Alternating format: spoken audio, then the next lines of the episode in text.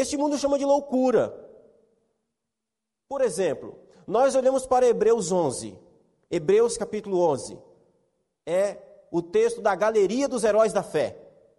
Nós olhamos para aquela lista de homens e chamamos eles de heróis da fé, e verdadeiramente eles são. O mundo olha para aqueles mesmos homens e considera aquela lista como a lista dos fracassados. Observar, é um fracasso. Quem é sucesso para esse mundo? Caim. Porque Caim, depois de matar o seu irmão, ele foge e ele constrói cidades. Esse é um homem de sucesso. A inversão dos valores. A inversão dos valores. Abraão, como Abraão pode ser um homem de sucesso? Como ele pode ser um herói da fé? O sujeito abandonou tudo, largou tudo, abandonou a segurança da sua terra, do seu lar e foi peregrinar, andar como um homem sem destino, sem rumo, peregrinar por uma terra que nunca foi dele. Esse homem, para esse mundo, não é um sucesso, é um fracasso. Mas a Bíblia. Portanto, o que é ter sucesso segundo as Escrituras? Então, o que é ter sucesso segundo as Escrituras? Nós podemos responder essa pergunta com o Salmo 1. O Salmo 1 diz assim: Bem-aventurado o homem que não anda no conselho dos ímpios, não se detém no caminho dos pecadores, nem se assenta na roda dos escarnecedores. Antes o seu prazer está na lei do Senhor e na sua lei medita de dia e de noite. Ele é como árvore plantada junto à corrente de águas, que no devido tempo dá o seu fruto e cuja folhagem não murcha. E tudo quanto ele faz será bem-sucedido. Os ímpios não são assim, são, porém, como a palha que o vento dispersa. Por isso os perversos não prevalecerão no juízo, nem os pecadores na congregação dos justos. Pois o Senhor conhece o caminho dos justos, mas o caminho dos ímpios perecerá. Isso aqui é ter sucesso, segundo a, palavra de Deus. Rapidamente eu quero passar por esse texto. O verso 1 fala de que sucesso é andar no caminho que Deus estabeleceu para você andar. Olha o que diz o verso 1. Ele diz: Bem-aventurado, super feliz é o homem que não anda no caminho dos ímpios, não se detém no caminho dos pecadores e não se assenta na roda dos escarnecedores. O verso 1 fala de um homem que está caminhando. O verso 1 fala de um homem que está andando. E ele diz: Esse homem não caminha, não anda no caminho, no conselho dos ímpios. Ele não se detém, ele não para no caminho dos pecadores. Ele continua andando. E ele não se assenta, ele não para nem para se assentar na roda daqueles que escarnecem de Deus. É um homem que está caminhando, e ele está caminhando no caminho que Deus estabeleceu para que ele ande. Então, ter sucesso é andar no caminho que Deus separou para que você andasse. Ter sucesso é viver no caminho que Deus colocou para que você ande, para que você viva. Então, guarde isso. Segundo lugar, verso 2: ter sucesso é ter a mente moldada pela palavra de Deus e viver por ela. Antes, o seu prazer está na lei do Senhor e na sua lei medita de dia e de noite. Sucesso é ter a mente moldada pela palavra de Deus e viver pela palavra de Deus. Terceiro lugar, ter sucesso está no verso 3. Esse homem é como árvore plantada junto à corrente de águas, que no devido tempo dá o seu fruto e cuja folhagem não murcha, e tudo quanto ele faz será bem sucedido. Ter sucesso, então, é produzir aquilo que você foi criado para ser. Perceba que esse homem é comparado a uma árvore plantado junto a um ribeiro. E porque ele está ali, naquele lugar, ele recebe água, ele recebe todas as condições, ele vai frutificar. Ele vai dar o seu fruto no tempo certo, na hora certa. As suas folhas não murcham. Ou seja, ter sucesso é produzir aquilo que você foi criado para produzir, para ser. Então não queira produzir aquilo que não é próprio de você. E a pergunta é: você foi chamado para quê? A Bíblia diz, ela dá um propósito geral para todos nós. Para que nós existimos? Por que Deus nos criou? Deus nos criou para a sua glória, para o seu louvor. Então tudo em nós tem que, tem que resultar em glória a Deus. Como você trabalha, como você se relaciona, como você adora, como você, enfim, tudo da nossa vida tem que glorificar nós fomos criados para a glória de Deus, para o louvor do seu nome. Então, quando nós trabalhamos, estudamos, seja lá o que nós façamos da vida, isso, venha, isso resulta em glória para Deus, nós estamos produzindo aquilo pela qual nós fomos criados para diante de Deus. E aí, meu irmão, não importa qual seja a sua profissão. Você pode ser uma cuidadora do lar, ou um grande CEO.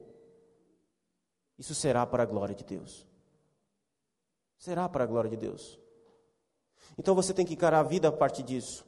Como é o que é ter sucesso? É produzir aquilo pela qual você foi criado para produzir. Ele continua dizendo no verso 4: Os ímpios não são assim, são, porém, como a palha que o vento dispersa. Sucesso é ser guiado não pelo vento desse mundo, mas pelo Espírito de Deus. Sucesso é ser guiado pelo Espírito de Deus e não pelos ventos desse mundo. Sucesso também é ter os pecados perdoados e poder permanecer de pé diante de Deus e, e pertencer ao seu povo. É o que ele vai dizer no verso 5. Por isso, os perversos não prevalecerão no juízo, eles não vão ficar de pé diante de Deus. Nem os pecadores na congregação dos justos. Então, sucesso é poder estar de pé diante de Deus, ter os pecados perdoados, porque teve os pecados perdoados. Sucesso é poder pertencer a um povo que Deus chama de seu. Isso é ter sucesso. E sucesso também, no verso 6 ele vai dizer: Pois o Senhor conhece o caminho dos justos, mas o caminho do ímpio perecerá. Sucesso é ter a vida aprovada por Deus e conhecida por Ele. Conhecida. Muito bem. É importante falar sobre sucesso, porque se nós tivermos uma compreensão errada sobre o que é isso, o que é ter sucesso, nós também teremos uma compreensão errada sobre o que é ter fracasso. Porque às vezes você pode achar que a sua vida é fracassada quando você está no caminho que Deus colocou para que você ande. Mas falemos sobre o medo de fracassar. A pandemia agravou o nosso medo de fracassarmos profissionalmente. Temos medo de fracassarmos como pais, como cônjuges. Temos medo de fracassar como igreja. Temos medo de fracassar como pastor. Temos medo de fracassar naquilo que temos certeza de que Deus nos chamou para sermos. Então, como podemos ir além do medo do fracasso? Para responder a essas e outras perguntas, vamos ver a vida de um homem que parece muito com a nossa vida. E agora eu quero convidar você a abrir a sua Bíblia. Abra a sua Bíblia, por favor. Evangelho de João, capítulo 21. Evangelho de João, capítulo 21.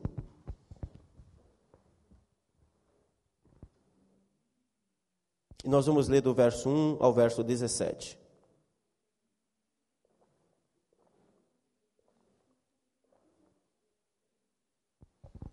João 1,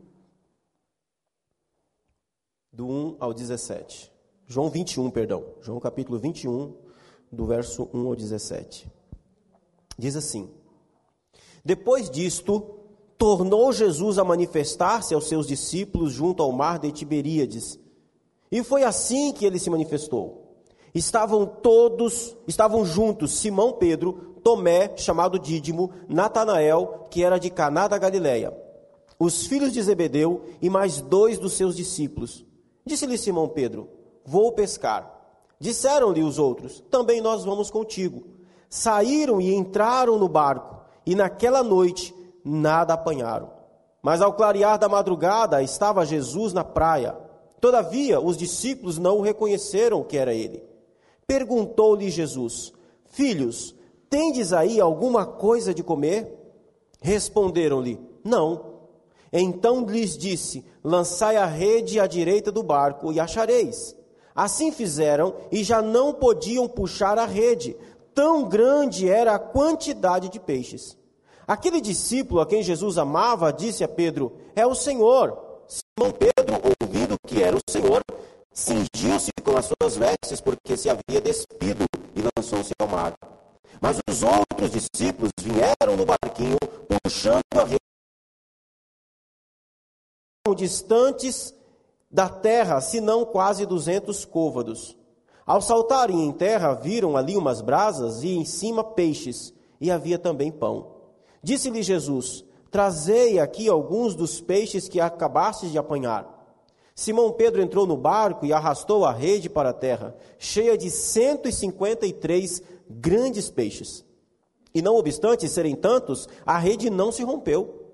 Disse-lhe Jesus: Vinde, comei. Nenhum dos discípulos ousava perguntar-lhe: Quem és tu? Porque sabia que era o Senhor. Veio Jesus, tomou o pão e lhes deu, e de igual modo o peixe. Já era esta a terceira vez que Jesus se manifestava aos discípulos e depois de ressuscitado dentre os mortos. Depois de terem comido, perguntou Jesus a Simão Pedro: Simão, filho de João, ama-me mais do que estes outros? Ele respondeu: Sim, Senhor, tu sabes que te amo. Ele lhes disse: Apacenta os meus cordeiros. Tornou a perguntar-lhe segunda vez: Simão, filho de João, tu me amas? Ele lhe respondeu: Sim, Senhor, tu sabes que te amo. Disse-lhe Jesus: Pastorei as minhas ovelhas. Pela terceira vez, Jesus lhe perguntou: Simão, filho de João, tu me amas? Pedro entristeceu-se por ele ter dito pela terceira vez: Tu me amas? E respondeu-lhe: Senhor, tu sabes todas as coisas, tu sabes que eu te amo. Jesus lhe disse: Apacenta as minhas ovelhas. Quem é Pedro? Eu quero rapidamente passar pelo histórico desse homem. Quem é Pedro? Pedro era um pescador de natureza, sócio de um dono de barcos, de barco. E um dia Pedro estava pescando na beira da praia, pescou a noite inteira, não pegou nada, está lá Pedro com seus companheiros, Pedro está lavando as redes, e um jovem mestre judeu está pregando da praia. Aliás, esse jovem mestre judeu pede para Pedro trazer o barco, afastar o barco um pouco mais, porque ele vai pregar da proa do barco. Esse jovem mestre, que estava famoso naqueles dias, faz uma proposta para Pedro, uma proposta de mudar de pescaria. Pedro então iria pescar outro bicho, o bicho homem. Essa era a proposta de Jesus para ele. Farei de vocês pescadores de homens. Esse era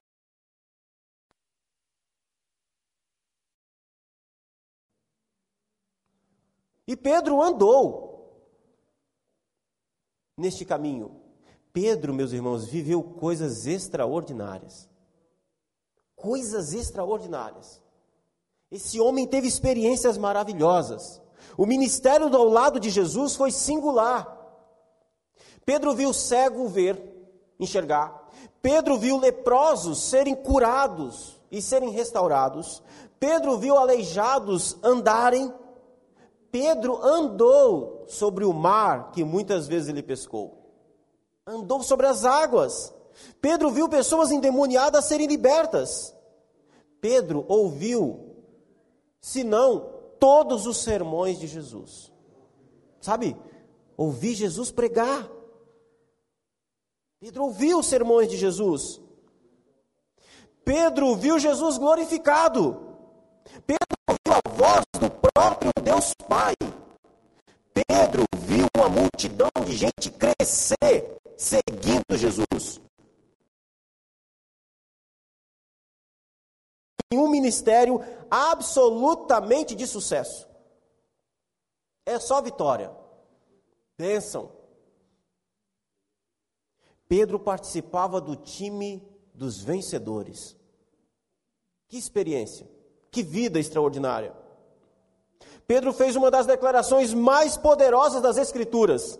Quando Jesus perguntou qual era a opinião dos discípulos sobre quem Jesus era, Pedro diz: Tu és o Cristo, Filho de Deus.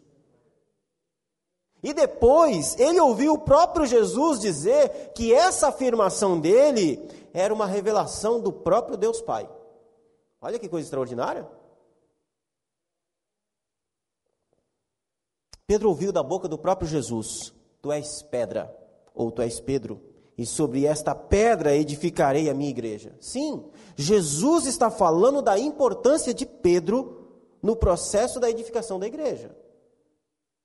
É claro que a, a igreja não é edificada sobre Pedro, mas sobre o próprio Jesus. Mas Jesus está falando que Pedro também é importante nesse processo de construção, de edificação da sua igreja, da igreja de Jesus. Ele ouviu Jesus falar isso.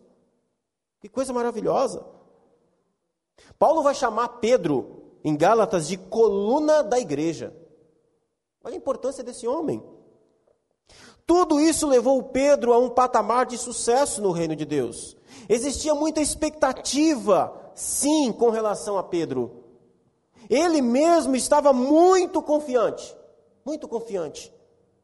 Depois de cerca de três anos, o ministério de Jesus estava bombando, era o céu na terra. E Pedro estava se sentindo tão bem, aquela coisa estava funcionando, aquele negócio estava tão bom, aquilo era tão maravilhoso, que Pedro, em determinado momento, ele chega até a pensar que pode chamar a atenção de Jesus. Um dia Jesus disse que iria logo, logo ser preso e condenado à morte. Próximo do tempo de morrer, Jesus começa a dizer aos seus discípulos a respeito de como ele iria morrer.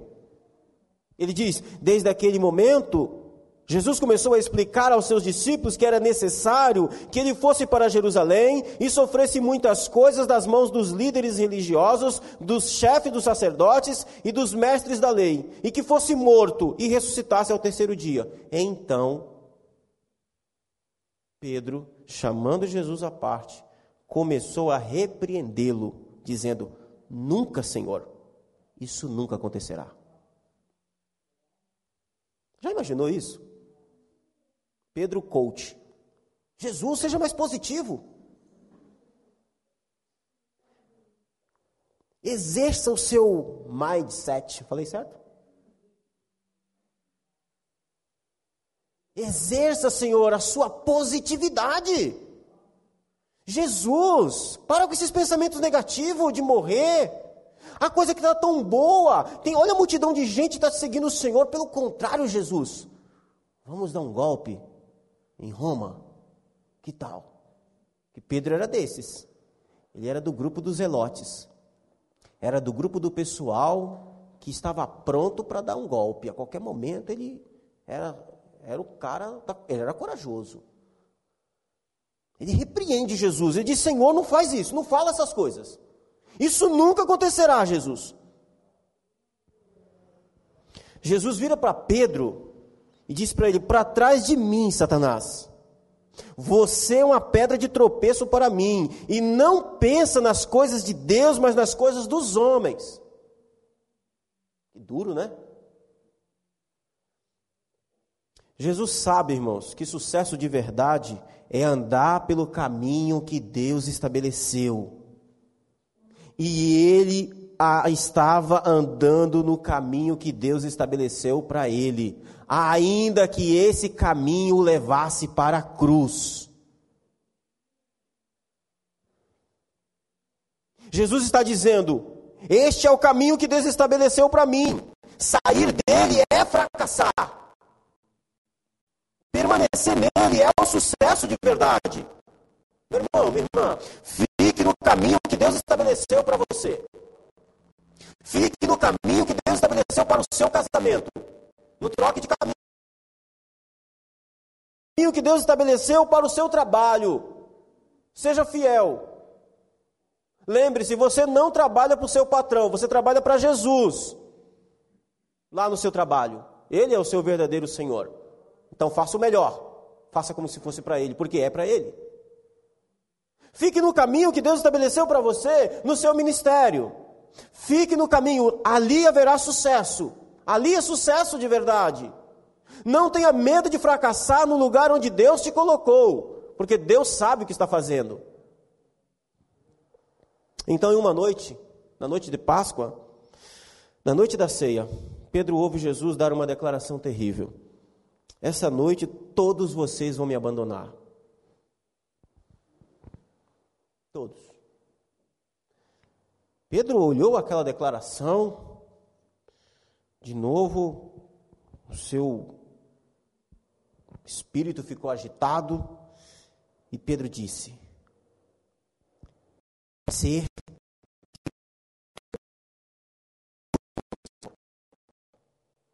imagino Pedro, né? Pode ser que esses aí, esses aí são meio fracos mesmo.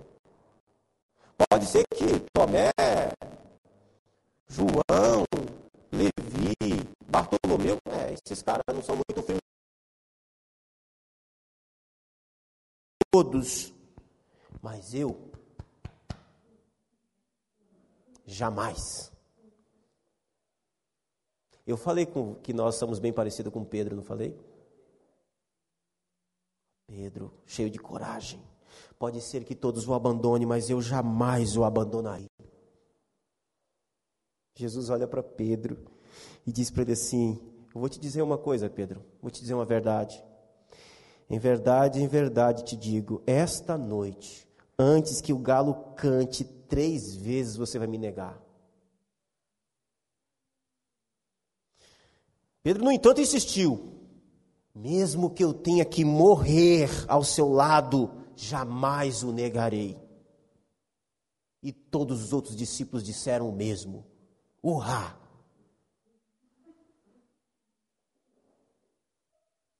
Eu fico achando curioso isso aqui, irmãos. Jesus olha no olho, dentro dos olhos de Pedro e diz: Pedro, você não entendeu.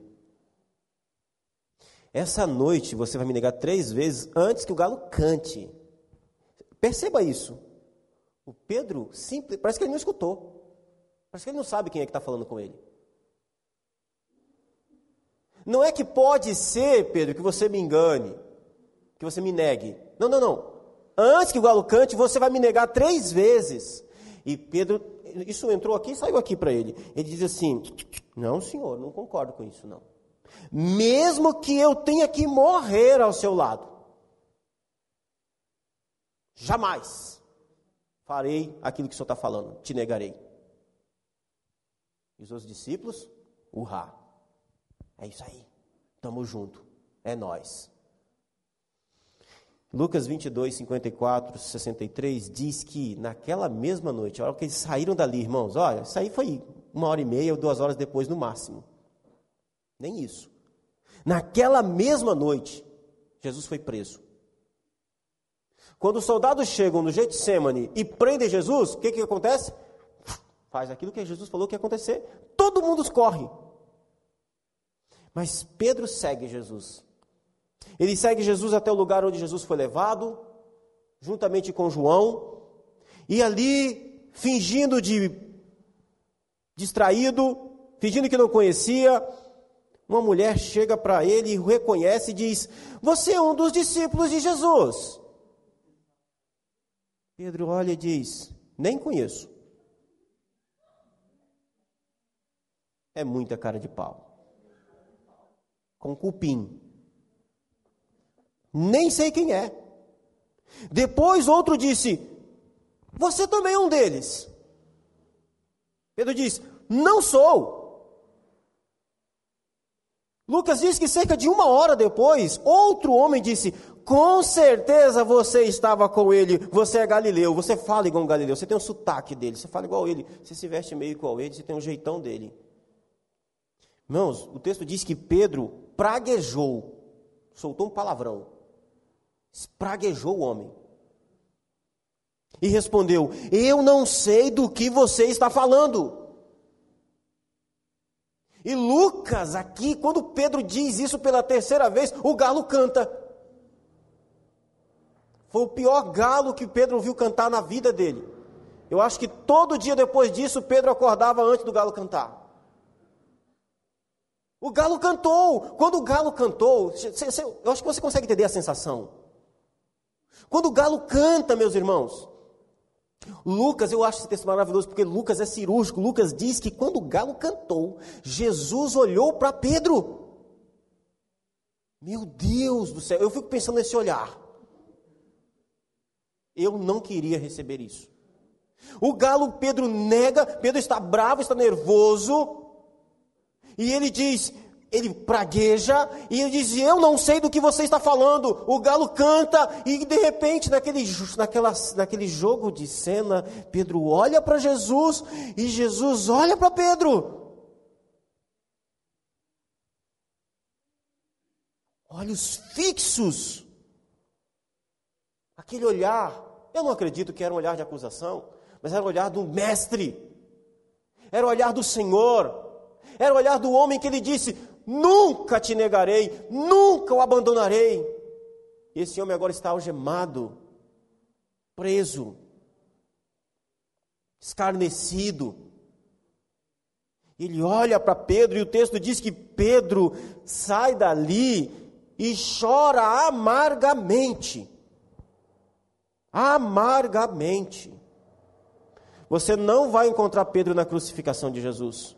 Você não vai encontrar Pedro no resto do processo da morte de Jesus, do julgamento de Jesus. Pedro está chorando amargamente, desesperadamente. Jesus é crucificado, morto, e Pedro fica em crise.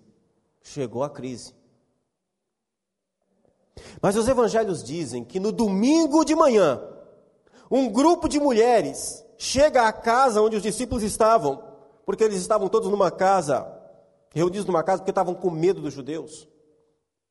E chega algumas Marias, algumas mulheres, no domingo bem cedinho de manhã. E elas chegam espavoridas, atônitas, e elas dizem: o túmulo está vazio, ele ressuscitou.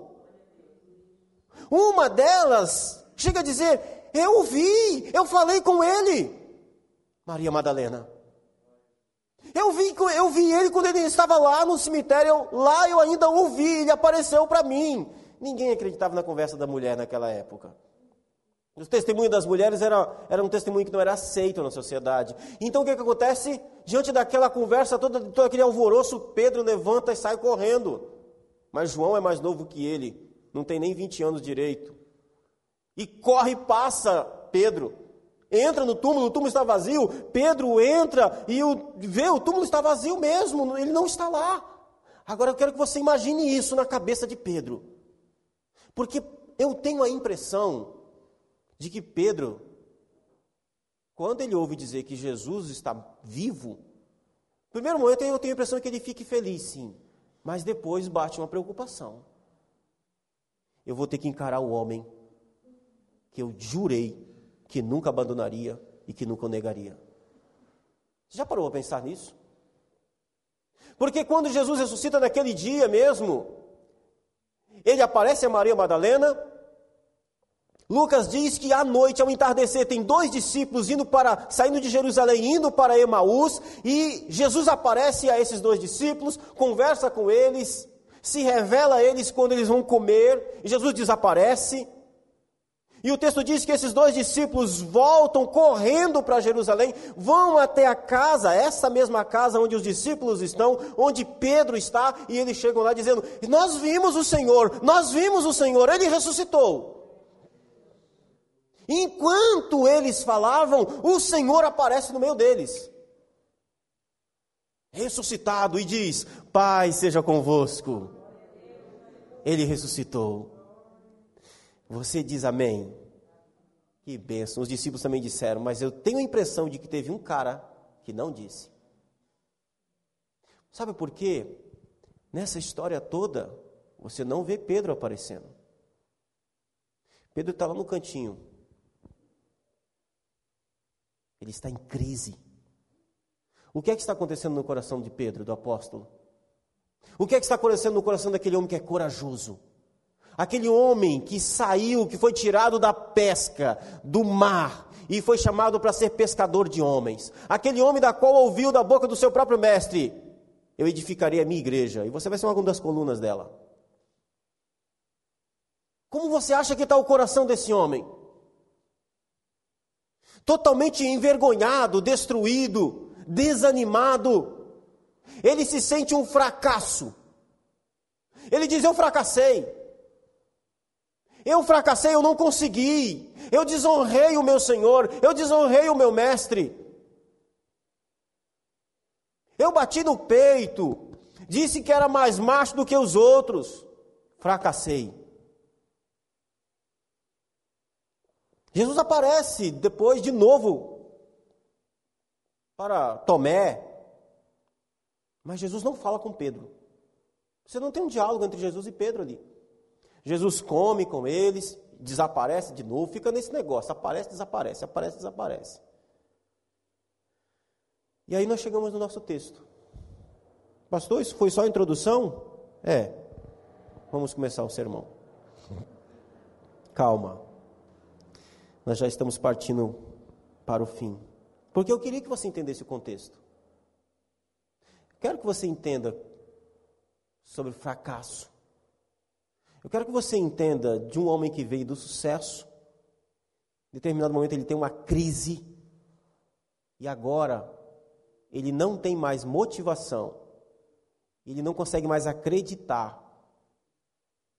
E que ele acha, ele tem medo, ele não apenas tem medo de fracassar, ele fracassou.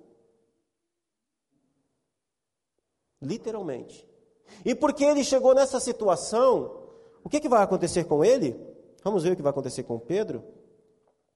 Capítulo 21 de João, nós vamos ler do verso 1 ao 3. Depois disto, tornou Jesus a manifestar-se aos seus discípulos junto ao mar de Tiberíades, e foi assim que ele se manifestou.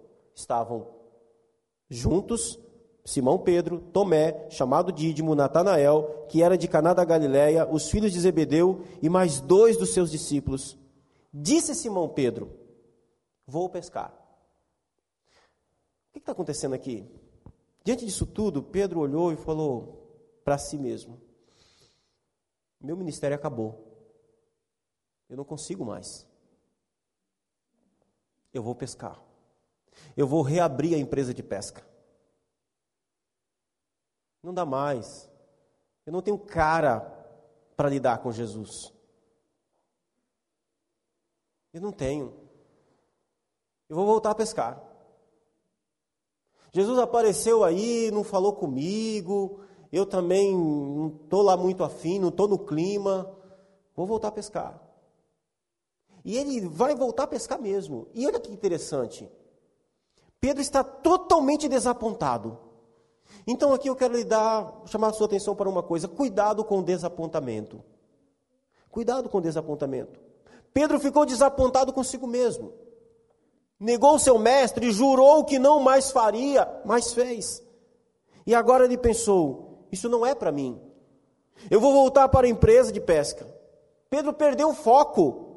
Por ter fracassado uma vez, ele não tinha mais coragem de continuar. Deixa-me dizer uma coisa para você, meu irmão. Talvez você não se ligou ainda, mas na vida a gente fracassa. Essa ideia de que é só vitória, esse é um tipo de positivismo que não é bíblico. Nós fracassamos, nós falhamos, nós não somos perfeitos, nós não somos plenos. A Bíblia diz que seremos. Há promessas maravilhosas quanto a isso, mas enquanto ficarmos do lado de cá do céu, nós estamos sujeitos ao fracasso. O problema não é fracassar. O problema é ter medo disso e quando a gente não conseguir, quando a gente realmente fracassar, é achar que acabou o mundo, acabou a vida, é perder o foco, é ficar desapontado. Porque o problema de fracassar é que nós, e o medo de termos que, de fracassarmos, é que isso pode nos levar a uma paralisia, a não crer que estamos no caminho que Deus estabeleceu para que estivéssemos. Pedro fracassou. Eu não estou falando apenas de um homem que tinha medo de fracassar, mas eu estou falando de um homem que fracassou, literalmente. E é assim que ele está se sentindo. Ele está desapontado. E o problema do desapontamento é que quando a gente está desapontado, o nosso desapontamento costuma ser contagioso. A gente desaponta outro. É isso que Pedro fez. É isso que aconteceu. Ele disse: Olha, eu vou pescar. Não sei vocês, mas eu estou indo. Olha que interessante. Esse é um líder nato. As pessoas seguiram ele. Os outros discípulos que estavam com ele, como Tomé, Natanael e Tiago e João, os filhos de Zebedeu, foram com Pedro, seguiram Pedro. O desapontamento contagia. Então rompa com o desapontamento. Rompa com o desapontamento. Comece de novo. Não deu certo? Faz de novo. Tenta outra vez. Tente de outra maneira, de outro jeito. Talvez você pode pensar, meu casamento está indo para o ralo, está acabando, o meu ministério está acabando, não consigo, eu fracassei de novo, eu falhei outra vez. Tenta de novo. Faça um, um check-up. Isso está dentro do caminho que Deus estabeleceu para você? Você tem sido o marido que a Bíblia diz que você tem que ser? Você tem sido a esposa que a Bíblia diz que você tem que ser? Se você for, não vai fracassar. Não vai. Pedro não apenas abandonou o projeto apostólico, como também levou os outros discípulos com ele. Jesus estava certo. Pedro era um líder nato. As pessoas o seguiam. Cuidado com o medo de fracassar. Ele é contagioso.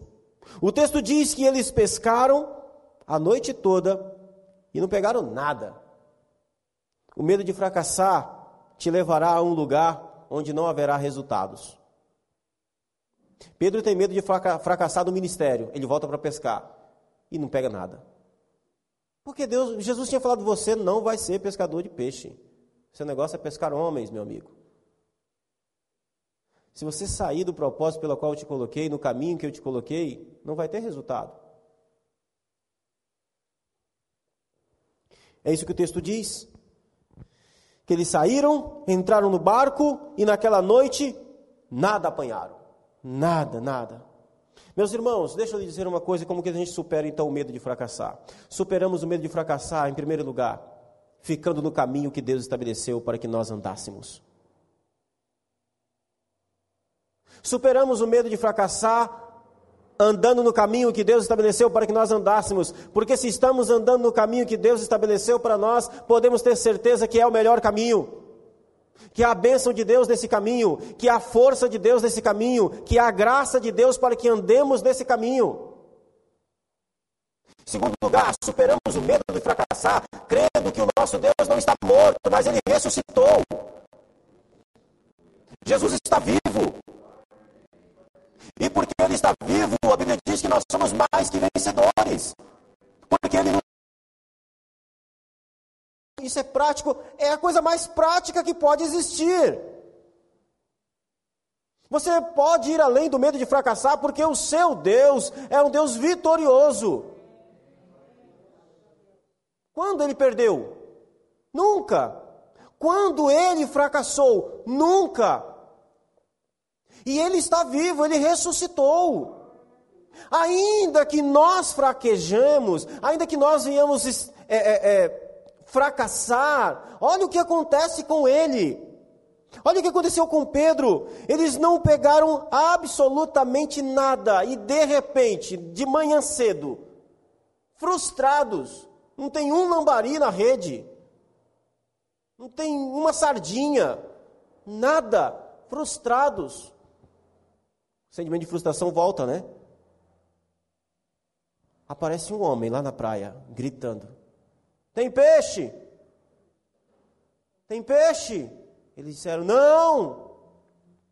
Era comum naquela época, que não havia freeze, freezer, eletricidade, as pessoas compravam os peixes assim que os, os pescadores chegassem com seus barcos na praia. Eles olham e pensam que é mais um homem, mais um, mais um cliente. E o homem de lá da praia diz: lance a rede à direita do barco. As redes naquela época não eram redes de nylon, eram pesadas, eram feitas de tecido.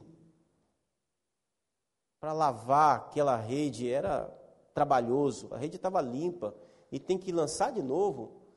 Eles lançam, sabe aquele negocinho? Ah, uma última vez, quem já pescou sabe do que é isso, né? A última isca, quem sabe? Eles lançam e de repente, muito peixe. 153 grandes peixes. A rede não se rompe. Era para se romper. Vem arrasta. E, e, enquanto puxa aquela rede, o Pedro está ali feliz. Pegamos, boa, rendeu. Ele, o João bate no ombro dele e diz: Ô Pedro, você não se ligou? Você já teve um déjà vu? Aquela sensação de que você parece que já viu essa cena em algum momento. O João olha e diz assim: Ô Pedro, presta atenção. Nós já vimos essa cena antes.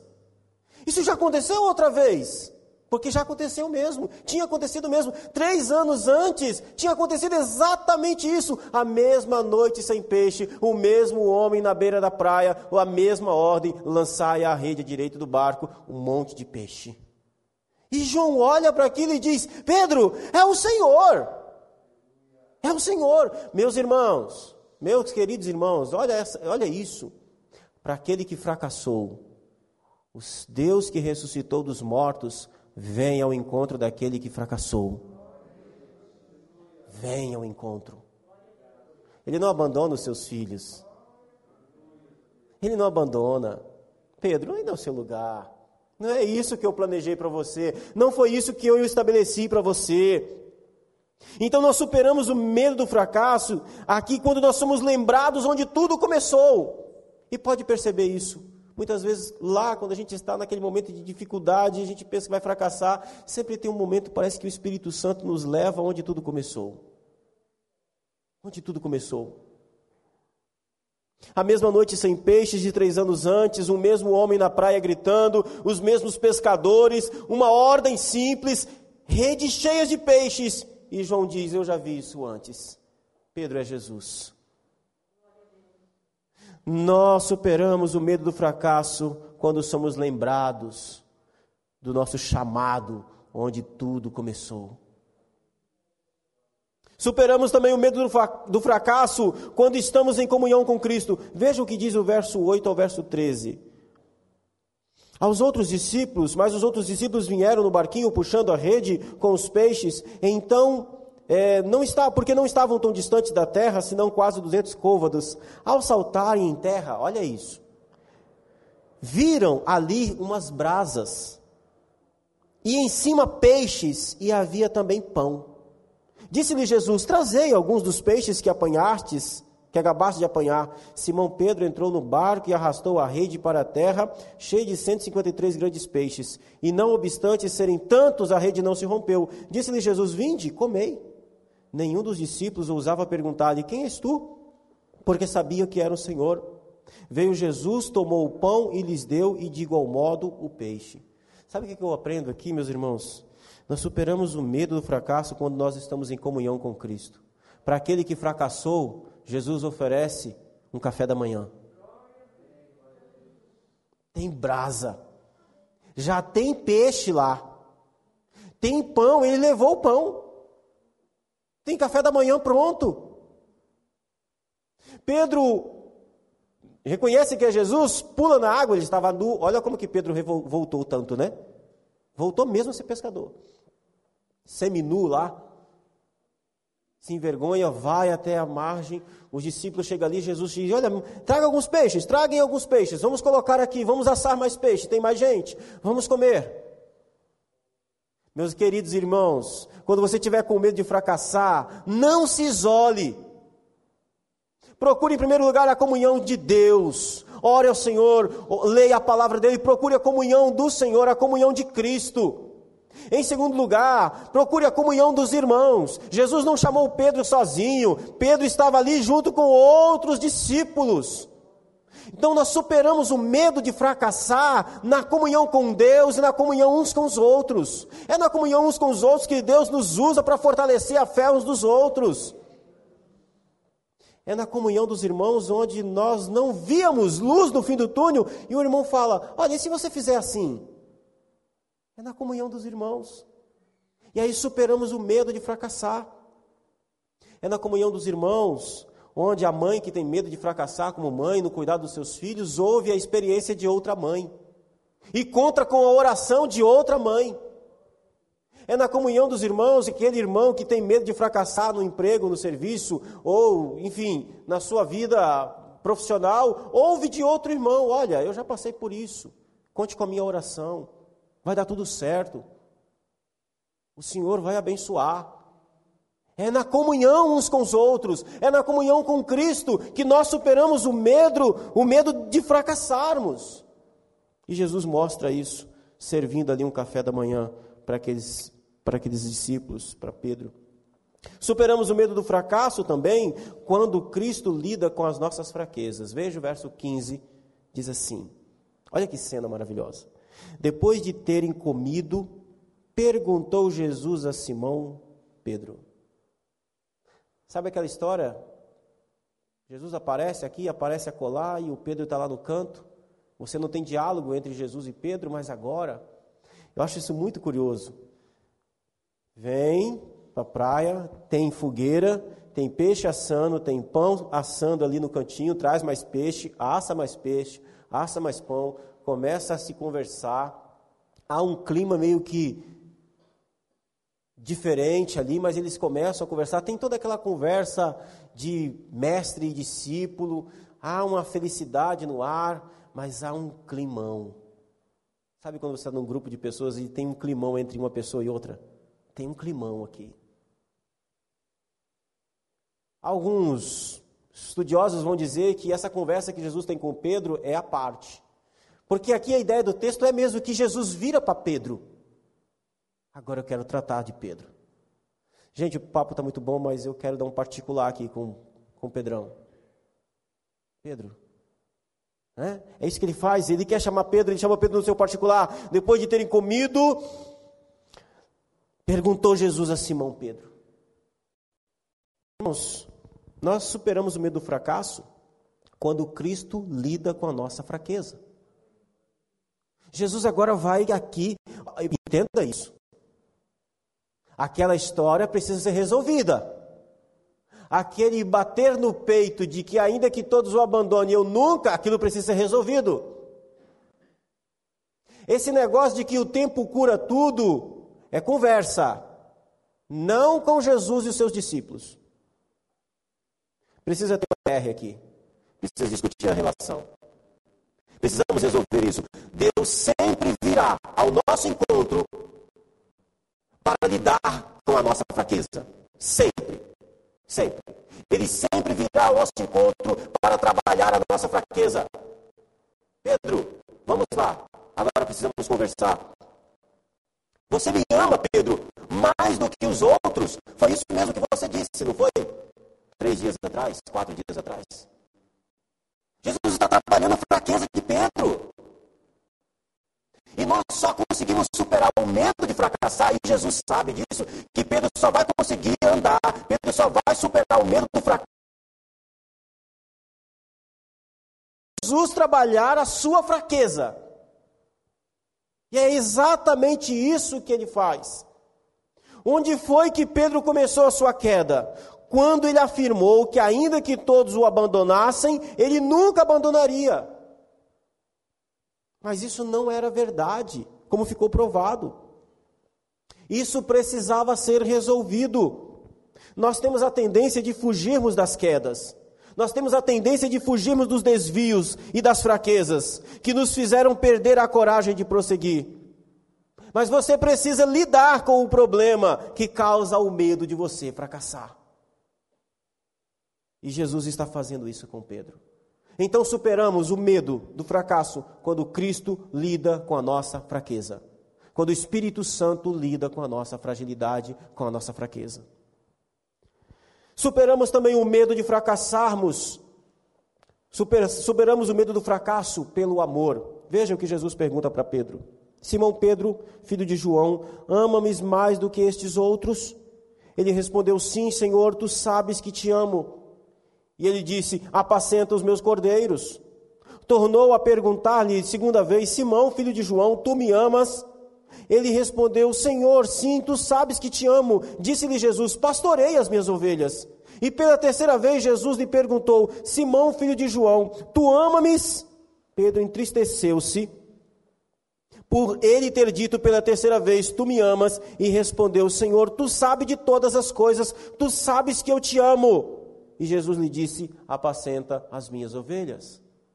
Queridos irmãos, Jesus pergunta três vezes para Pedro se ele o ama. Será que Jesus não sabia a resposta? Será que Jesus não conhecia o coração de Pedro? Claro que sabia. Quem não sabia era Pedro.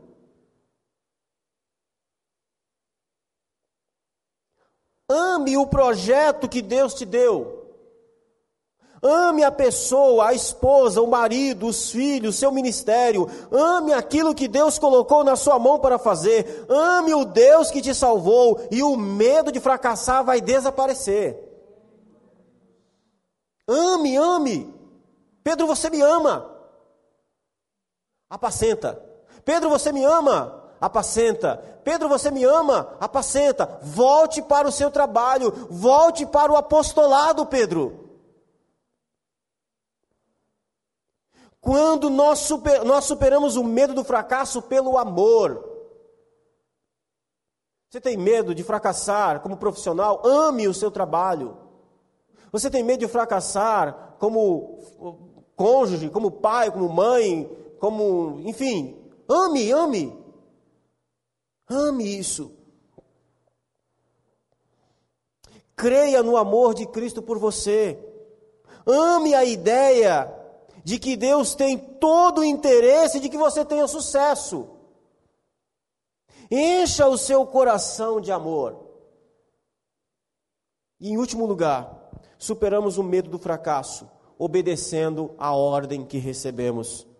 Apacenta as minhas ovelhas. O que Jesus está dizendo para Pedro? Volte para o projeto, volte para o trabalho, Coloque fogo nesse barco, Pedro, e siga em frente. Coloque fogo no barco e siga em frente. Tem uma música dos Arrais que fala exatamente sobre isso.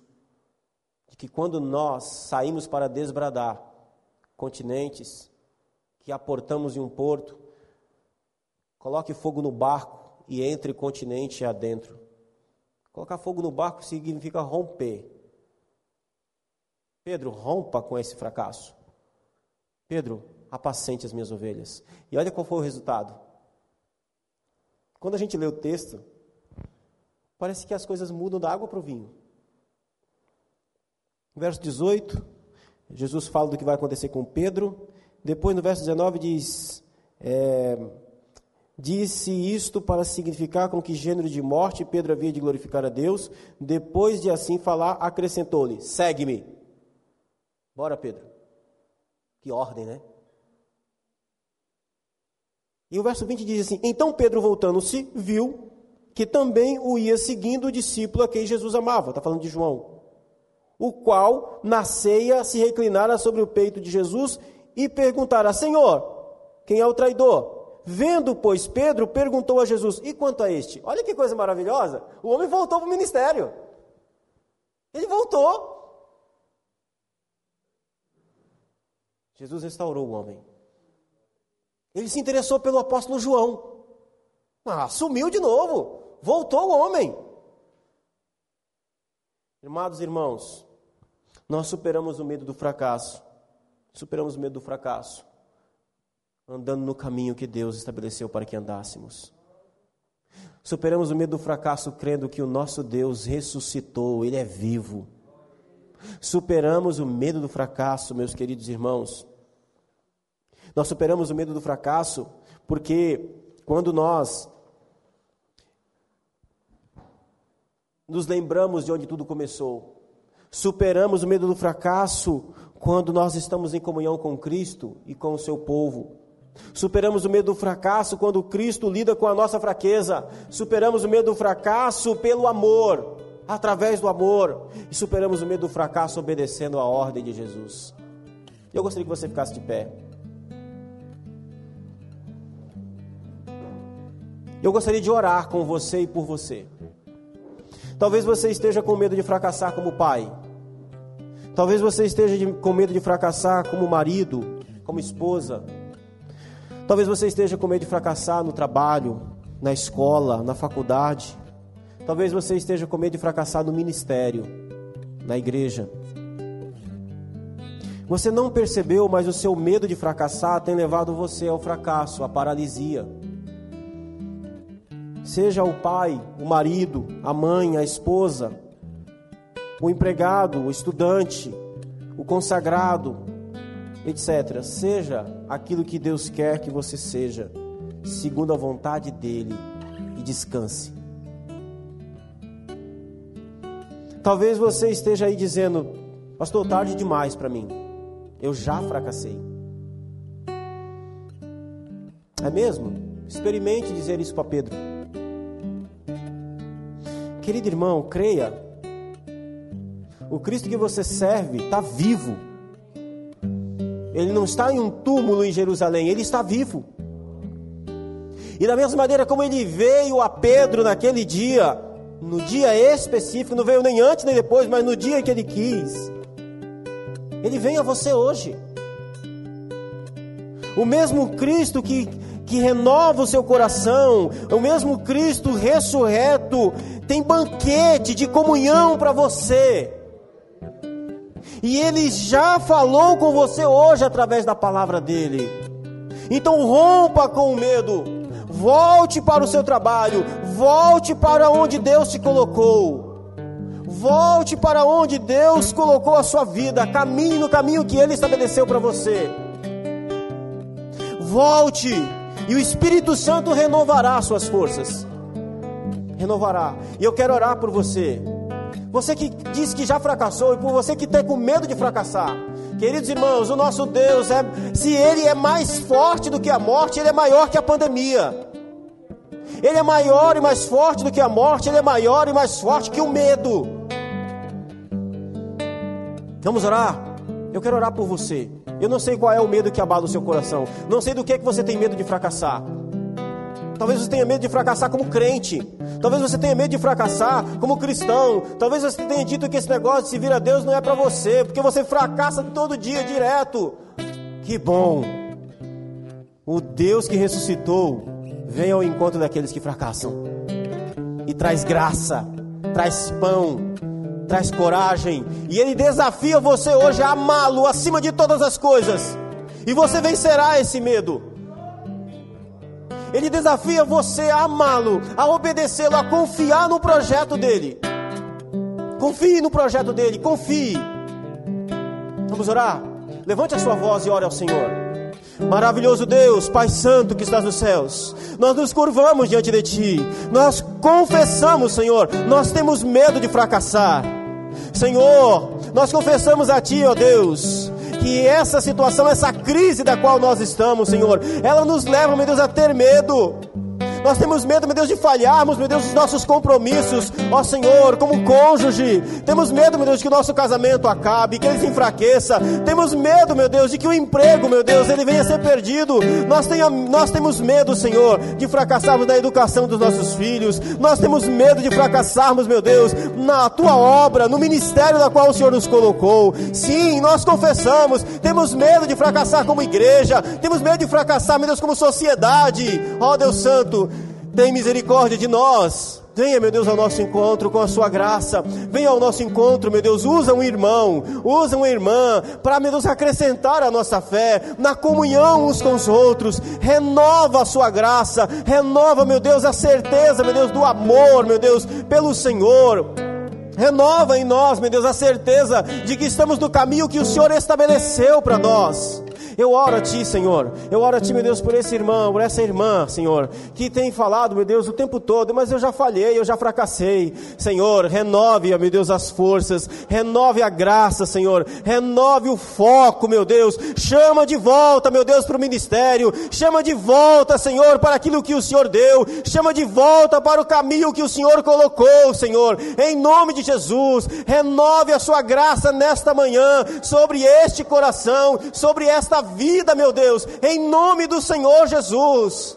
Pai Santo, essa pessoa tem um encontro, meu Deus, pessoal contigo, Senhor, ainda hoje. Espírito Santo, renova, meu Deus, a sua graça, renova, meu Deus, o chamado, renova, meu Deus, a certeza, Senhor, sobre esse coração. Dê força, dê coragem, Senhor, dê confiança, meu Deus, em nome de Jesus. Em nome de Jesus, Senhor, nós te suplicamos, ó Deus, nós te glorificamos, Senhor. Amém, Jesus.